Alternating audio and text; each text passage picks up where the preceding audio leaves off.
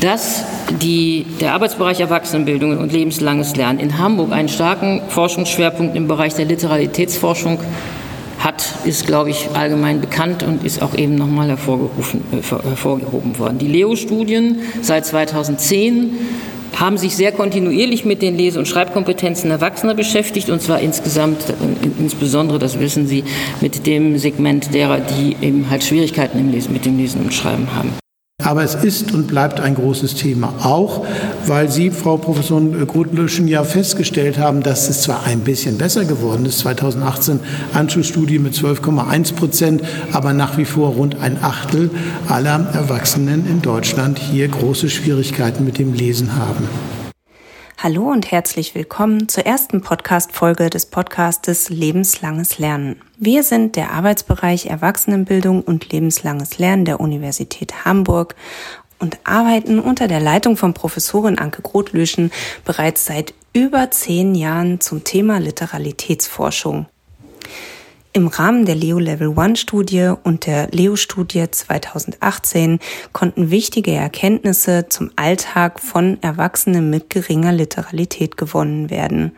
Dass dieses Thema immer noch ein wichtiges Thema ist, haben Professorin Eva Arnold, Dekanin der Fakultät für Erziehungswissenschaften der Universität Hamburg und Thies Rabe, Bildungssenator der Stadt Hamburg, bereits zu Beginn dieser Podcast-Folge in Statements, die sie auf unserer Veranstaltung Zum Literacy Promptathon am 5.9. anlässlich des Weltalphabetisierungstages gemacht haben, herausgestellt.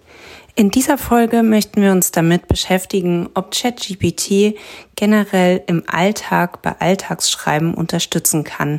Und wir möchten einen Einblick in unsere Literacy Promptathon Veranstaltung vom 5.9.23 geben, in der wir dieses Format zum ersten Mal erprobt haben.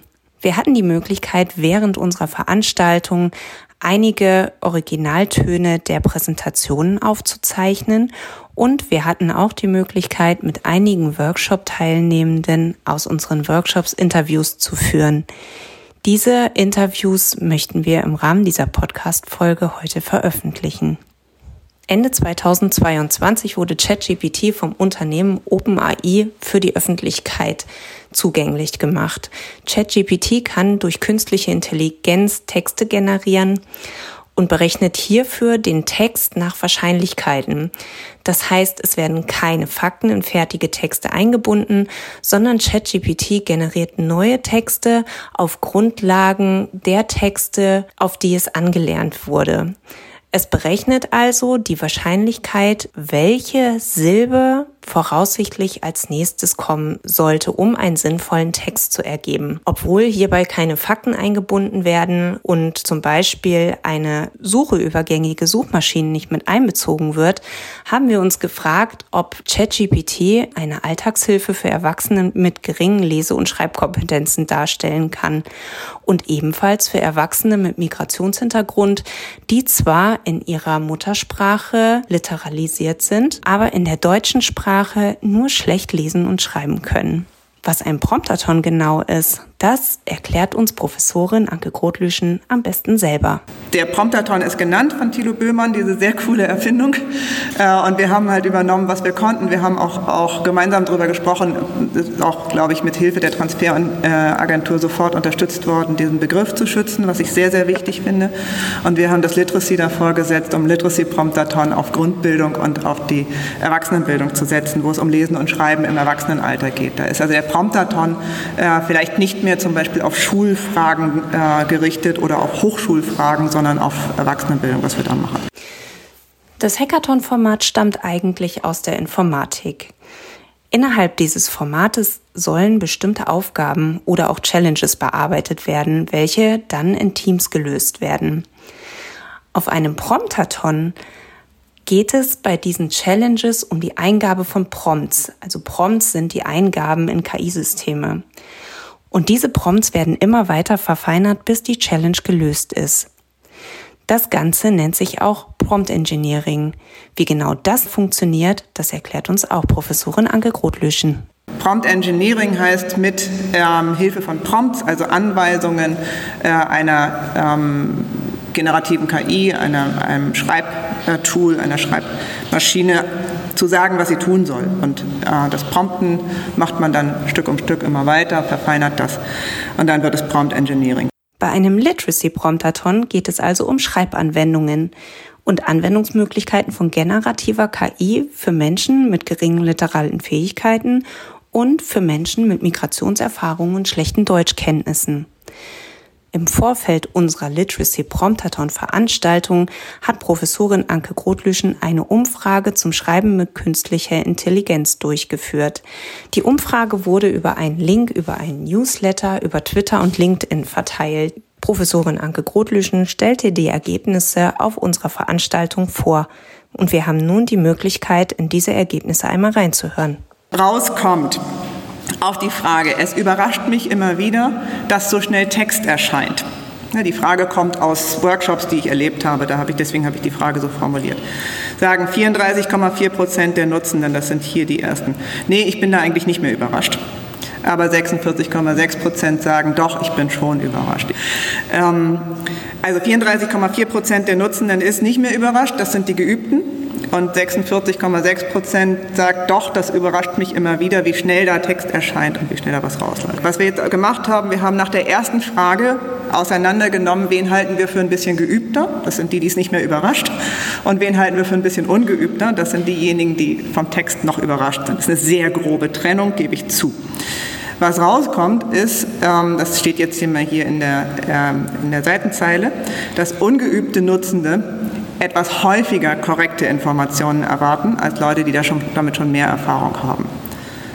Ungeübte Nutzende finden Informationen auch deutlich häufiger glaubhaft. Also je weniger Erfahrung ich mit der Maschine habe, umso eher bin ich noch in dem Stadium, dass ich das glaubhaft finde. Ungeübte Nutzende prüfen die äh, Ergebnisse deutlich seltener. Hier ist eine ziemliche Diskrepanz. Äh, pardon, eins habe ich weggenommen. Bei der Selbsteinschätzung zu Fake News bleiben ungeübte Nutzende und äh, äh, geübte Nutzende sich relativ gleich. Also sie sagen einigermaßen gleichmäßig, ich passe schon auf, dass ich auf nichts reinfalle.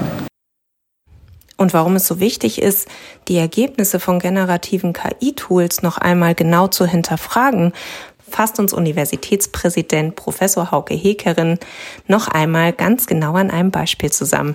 Und gerade im Umgang mit KI, mit generierten Texten und Bildern, ist ja das kritische Hinterfragen von ganz besonders wichtiger Bedeutung. Ja, ist das eigentlich wahr? Also wenn Sie jetzt heute irgendwo im Netz äh, ein Bild von Thies Rabe mit Augenklappe sehen, äh, ist das eine Frage, äh, stimmt das jetzt? Hat das einen wahren Hintergrund äh, oder eben nicht? Das Thema kritisches Hinterfragen hat für Menschen mit geringer Literalität noch einmal eine besondere Bedeutung. Genau aus diesem Grund stellt Professorin Anke Grotlöschen in ihrem Vortrag auch nochmal gesondert Ergebnisse zum kritischen Hinterfragen aus der Studie Leo 2018 vor. Die alle fassen wir zusammen mit vielen anderen Variablen zum kritischen Hinterfragen. Da gibt es noch andere Bereiche und man sieht, dieses, diese Fähigkeit, ich kann etwas beurteilen, da liegen Menschen mit geringer Literalität fast 30 Prozentpunkte hinter dem Bevölkerungsschnitt. Das ist für eine sozialstatistische Analyse richtig viel. Das sieht dann so aus, hier sind diese fast 30 Prozent, wir haben da noch ein paar andere Variablen mit reingeworfen, das sind insgesamt zehn Stück. Und diese 30 Prozent haben den, oder die, diese zehn Variablen haben den Durchschnitt, dass man eine Differenz von 28,2 Prozentpunkten hat. Also es sind Menschen, die es oft schwierig finden, verschiedene Sachlagen zu beurteilen, Gesundheitsfragen, Politikfragen, Finanzfragen oder digitale Fragen. Und daraus leiten wir eben die Aufforderung ab, hier unbedingt zum Thema geringer Literalität weiterzuarbeiten und zur Grundbildung weiterzuarbeiten, aber das Thema KI, künstliche Intelligenz, da auch stark zu machen und reinzunehmen und Digitales. Was außerdem dazu kommt, ist ja, dass ChatGPT nicht nur halluziniert, sondern auch noch diskriminiert. Bei meinen Versuchen, den Prompt Engineer weiblich im Graphic Novel Style zu erzeugen, habe ich diese Figur bekommen. Jetzt würden die fortgeschrittenen Anti-Bias-ExpertInnen sagen, cool, da ist weiblich nicht mehr so klassisch gelesen mit Oberweite und, und Härchenfrisur. Aber rein praktisch gesehen hat es möglicherweise den Prompt-Engineer einfach ganz klar männlich zugeordnet und auch sehr klischeehaft, sehr stereotyp.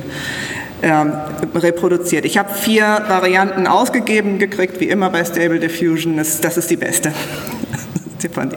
Also Minderheiten werden erneut marginalisiert und stereotypisiert.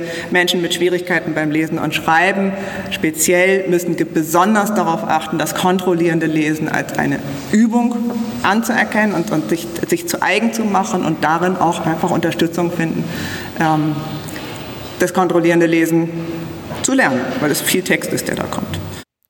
Und genau an diese Herausforderungen haben wir im Rahmen unserer Literacy Promptathon Veranstaltung angeknüpft. Wir haben auf der Veranstaltung drei Workshops angeboten, in denen es die Möglichkeit gab, unterschiedliche generative KI-Tools zu erproben. Wir hatten ein Bootcamp, in dem nur mit textgenerierender KI, also mit ChatGPT gearbeitet wurde. Wir haben einen Grafikworkshop angeboten. Dieser arbeitete ausschließlich mit bildgenerierender KI. Dazu gehörten Midjourney, Blue Willow, Adobe Firefly, DALI 2 und Stable Diffusion. Und wir hatten einen dritten Workshop zum Thema Algorithmic Bias. In diesem Workshop wurde sowohl textgenerierende KI wie auch bildgenerierende KI verwendet. Das Bootcamp diente dazu, erste Einblicke in ChatGPT zu ermöglichen.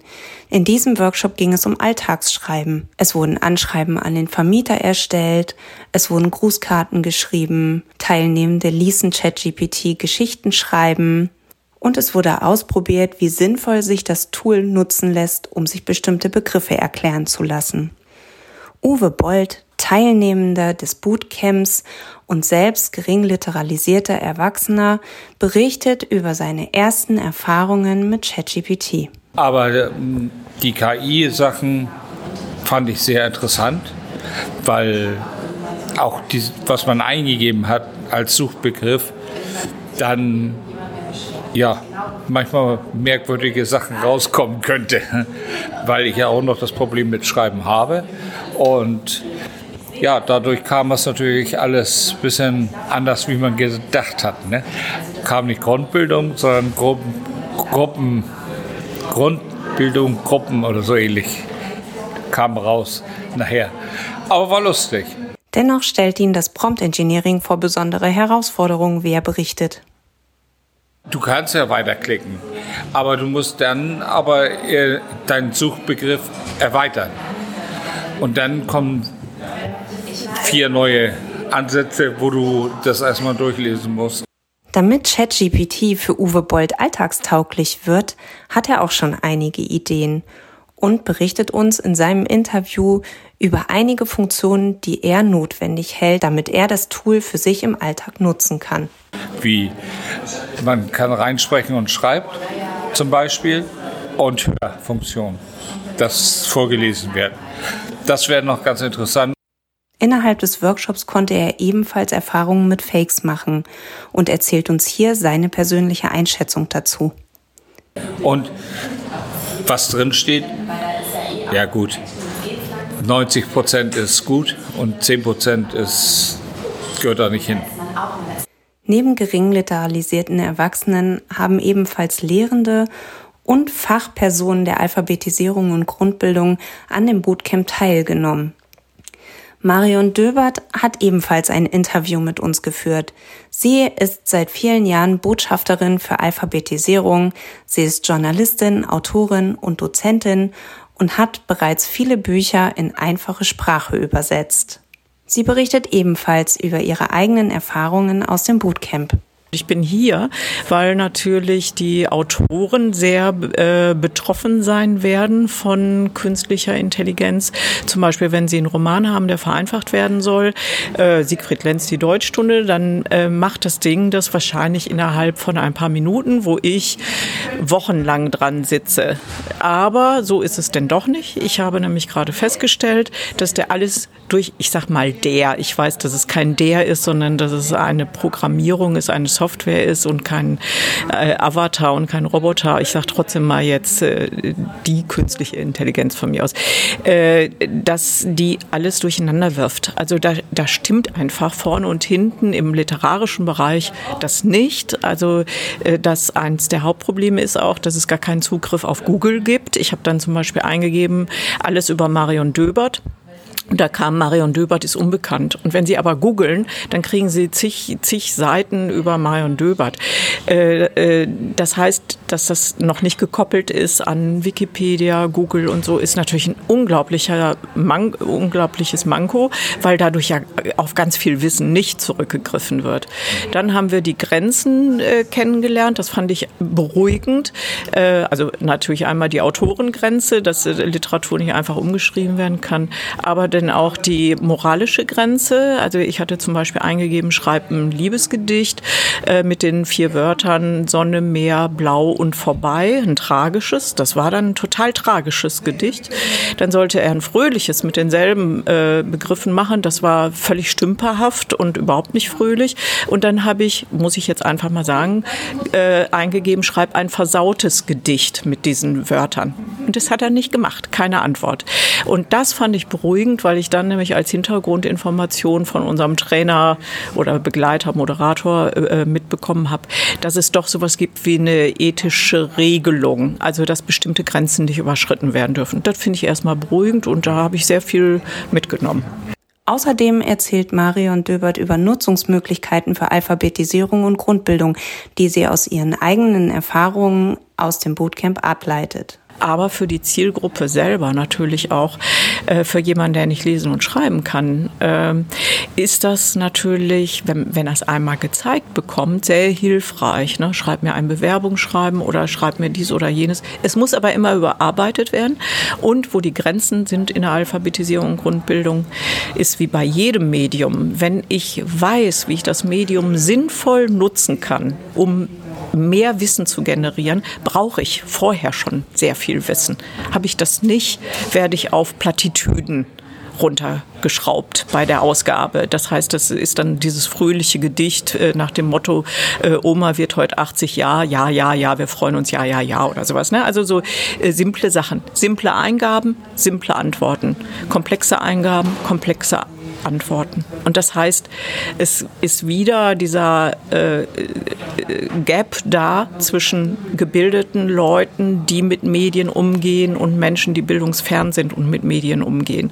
Und da ist die Alphabetisierung und Grundbildung in der Verantwortung, den Menschen den Anschluss zu ermöglichen, dass sie nicht den Anschluss verlieren, aber auch natürlich grundsätzlich an Weiterbildung weiterzuarbeiten, auch unabhängig von KI. In unserem zweiten Workshop, dem Grafikworkshop, ging es zum Beispiel um die Erstellung von Fakes, wie Bilder von Eis auf dem Grill oder einer Katze im Aquarium. Es ging um die Erstellung von Werbeplakaten oder auch um die Erstellung von Bildern mit verschiedenen Personengruppen, wie zum Beispiel Berufsgruppen oder Lehrende und Lernende. Simon Voss war Teilnehmer des Grafikworkshops. Er arbeitet für den Bundesverband Alphabetisierung und Grundbildung in dem Projekt Alpha Media. Er berichtet von seinen Erfahrungen aus dem Grafikworkshop und hat innerhalb dieses Workshops einen erheblichen Unterschied zwischen kostenlosen und kostenpflichtigen Tools feststellen können. Äh, da haben wir unterschiedliche Programme heute äh, kennengelernt, ähm, kostenfreie und auch kostenpflichtige Programme und da konnte man auch schon einen ähm, ja, relativ großen Qualitätsunterschied feststellen, dass sag ich mal die Bezahlversion der unterschiedlichen Programme auch ja, stabil bessere Ergebnisse liefern konnten als die frei verfügbaren. Ähm, genau, wir haben vor allem versucht, vielleicht ähm, Bilder auch zu erzeugen, die vielleicht für die Öffentlichkeitsarbeit oder so äh, einsetzbar wären. Aber äh, man muss jetzt zumindest sagen, für die ähm, nicht kostenpflichtigen Programme hätten, haben wir jetzt nichts Veröffentlichungswürdiges, sage ich mal, herausbekommen können. Aber es hat natürlich trotzdem auch Spaß gemacht, damit so ein bisschen rumzuspielen. Das Prompt Engineering im Grafikworkshop gestaltete sich nicht ganz so einfach. Es kam zu vielen Überraschungen bei den fertig generierten Bildern. Simon Voss berichtet darüber. Also es wurde immer relativ viel weggelassen. Man hat also versucht, irgendwie genauer zu beschreiben, was sich auf dem Bild befindet. Wir hatten jetzt ein äh, Beispiel, da sollten Erwachsene in einem schönen Raum lernen und es sollten grüne Pflanzen noch irgendwie im Raum auch stehen.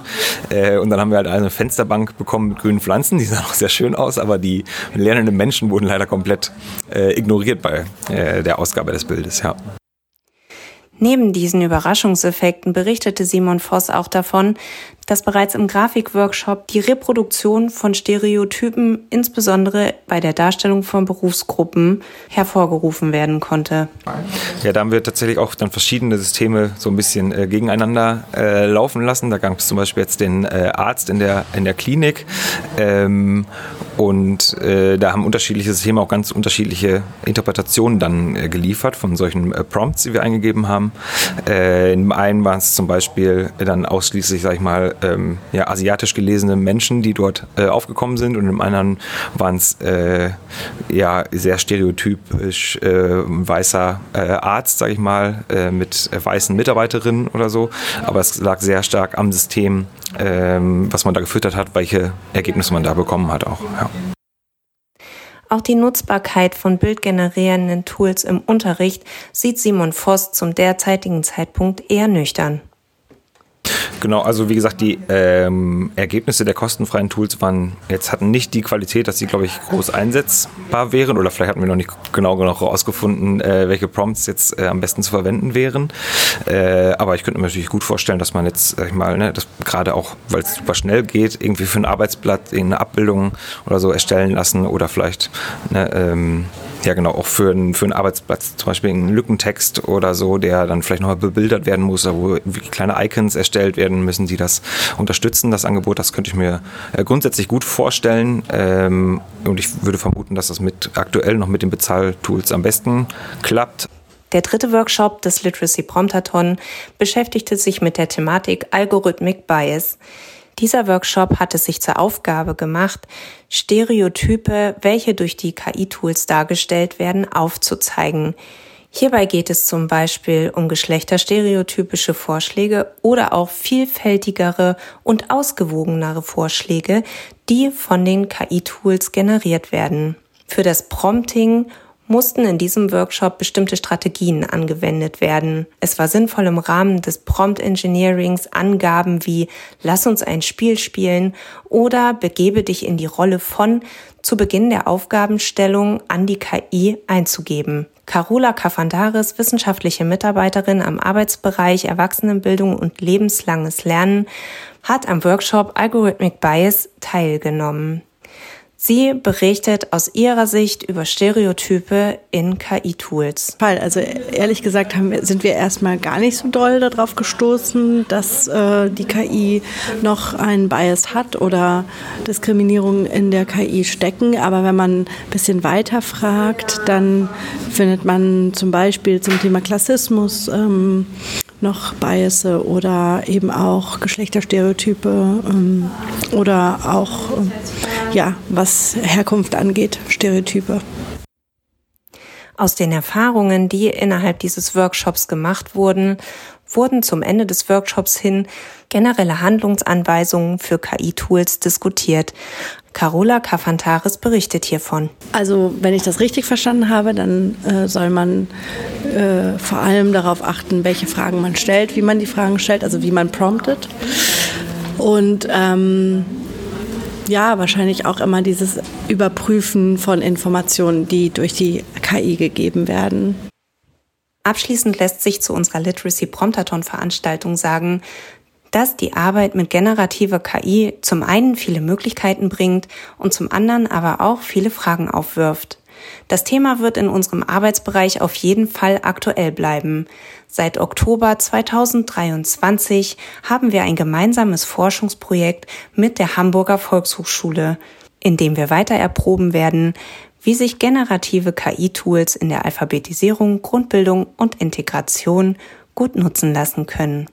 Die Ergebnisse der Ad-Hoc-Umfrage zum Schreiben mit künstlicher Intelligenz werden wir in den Shownotes verlinken. Wir danken für das Zuhören, verabschieden uns aus der heutigen Folge und freuen uns schon auf ganz viele neue Podcast-Folgen mit interessanten Forschungsthemen aus unserem Arbeitsbereich.